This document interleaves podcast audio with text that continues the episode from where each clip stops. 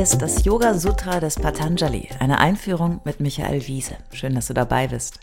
Dieser Podcast ist ein Angebot von Yogaya in Leverkusen. Komm mal gucken, yogaya.de. Was bisher geschah? Sutra 1.1 bis 1.4 liegen schon hinter uns.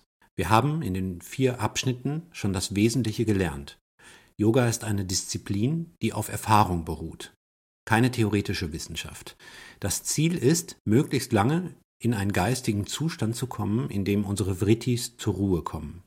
Die Vrittis, das sind alle Regungen unseres aktiven Bewusstseins. Die sollen zur Ruhe kommen. Das wird als Chitta Vritti Nirodha bezeichnet. Die Erkenntnis dessen, was wirklich ist.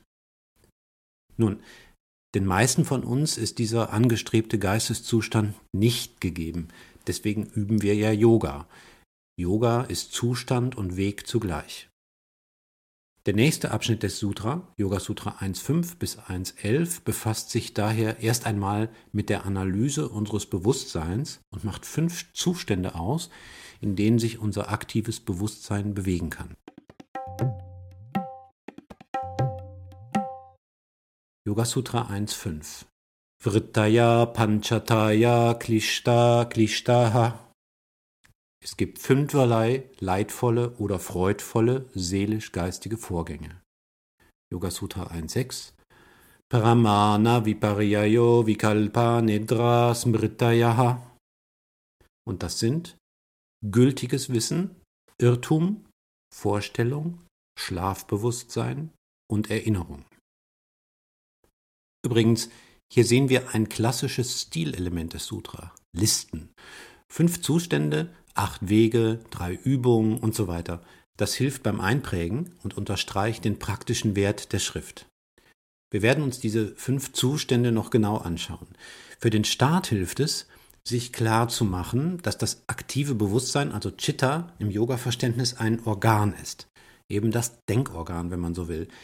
Dieses Organ nimmt, wie jedes andere Organ auch das ganze Leben über, Tag für Tag, Stunde um Stunde, jede Minute, jede Sekunde unfassbar viel Nahrung auf.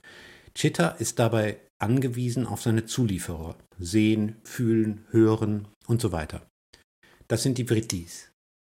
Das Bewusstsein bedient sich dieser Vrittis und be- und verarbeitet diese. Es ist aber auch verstrickt und verfangen in den Vrittis. Das, was dabei dann herauskommt, ist das Erkannte, das Getäuschte, das Geglaubte, das Geträumte, das Erinnerte. Das ist unser individueller Blick auf die Welt. Und die Summe all dessen, was dein Bewusstsein ausmacht, ist einzigartig. Die Welt, wie du sie empfindest, gibt es nur einmal. Aber es ist nicht die wirkliche Welt, sondern nur deine Version der Welt. Alles, was dein Bewusstsein so tut, kann laut Patanjali leidvoll oder freudvoll sein, also für Leiden sorgen oder Freude schaffen. Das ist gar nicht moralisch gemeint, sondern einfach eine Tatsache.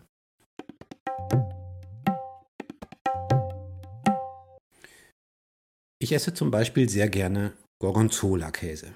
Du weißt schon, dieser cremige Käse mit dem blauen Schimmel? Jetzt habe ich dieses Wort gesagt. Gorgonzola. Ich sage noch eins. Fischbrötchen. Jetzt habe ich es geht gar nicht anders, dein Chitta Vritti Karussell schon ordentlich ans Arbeiten gebracht. Eine große Kette von geistigen Eindrücken und Erinnerungen und Bewertungen rattert gerade in deinem Kopf, nur weil ich zwei Worte gesagt habe, Gorgonzola und Fischbrötchen. Für mich ist die Vorstellung eines Fischbrötchens bzw. die Erinnerung daran eher leidvoll. Die Vorstellung eines leckeren Gorgonzola eher freudvoll. Du bist jetzt jedenfalls schon abgelenkt, denn du wirst gerade mit deinem aktiven Bewusstsein, bewusst oder unbewusst, schon daran gearbeitet haben. Das sind Chitta Vritti. Vielleicht ein banales Beispiel, aber das sind ja 99 Prozent unserer Gedanken, meist ziemlich banal.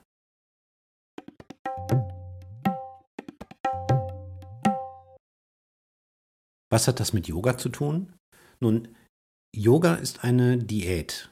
Wir versuchen, die geistige Nahrung das zu verarbeitende, man könnte auch sagen die Ablenkung, das Wählen müssen, das Entscheiden müssen, zu reduzieren, bis vielleicht irgendwann völlige Ruhe einkehrt. Eindrücke und Reize, die kommen, lösen keine Reaktion aus, weder leidvoll noch freudvoll. Ich löse mich aus der Verhaftung mit den Dingen, den Objekten, wie zum Beispiel Gorgonzola oder Fischbrötchen, und befreie meinen Geist von diesen Identifizierungen. Das ist Yoga. Diesen Zustand des ruhigen Geistes zu halten, das ist mir noch nicht so richtig gelungen in meinem Leben. Oder vielleicht nur mal ganz kurz. So ein kurzer Moment großer Ruhe und Klarsicht. Hast du sowas auch schon mal erlebt? Ich bin mir ganz sicher, dass es so ist.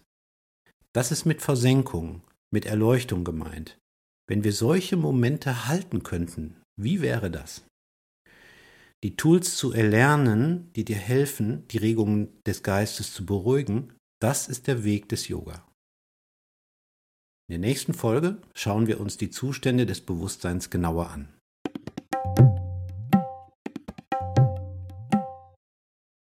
Alle bisherigen Folgen kannst du jederzeit nachhören, auch wenn du jetzt erst eingestiegen bist.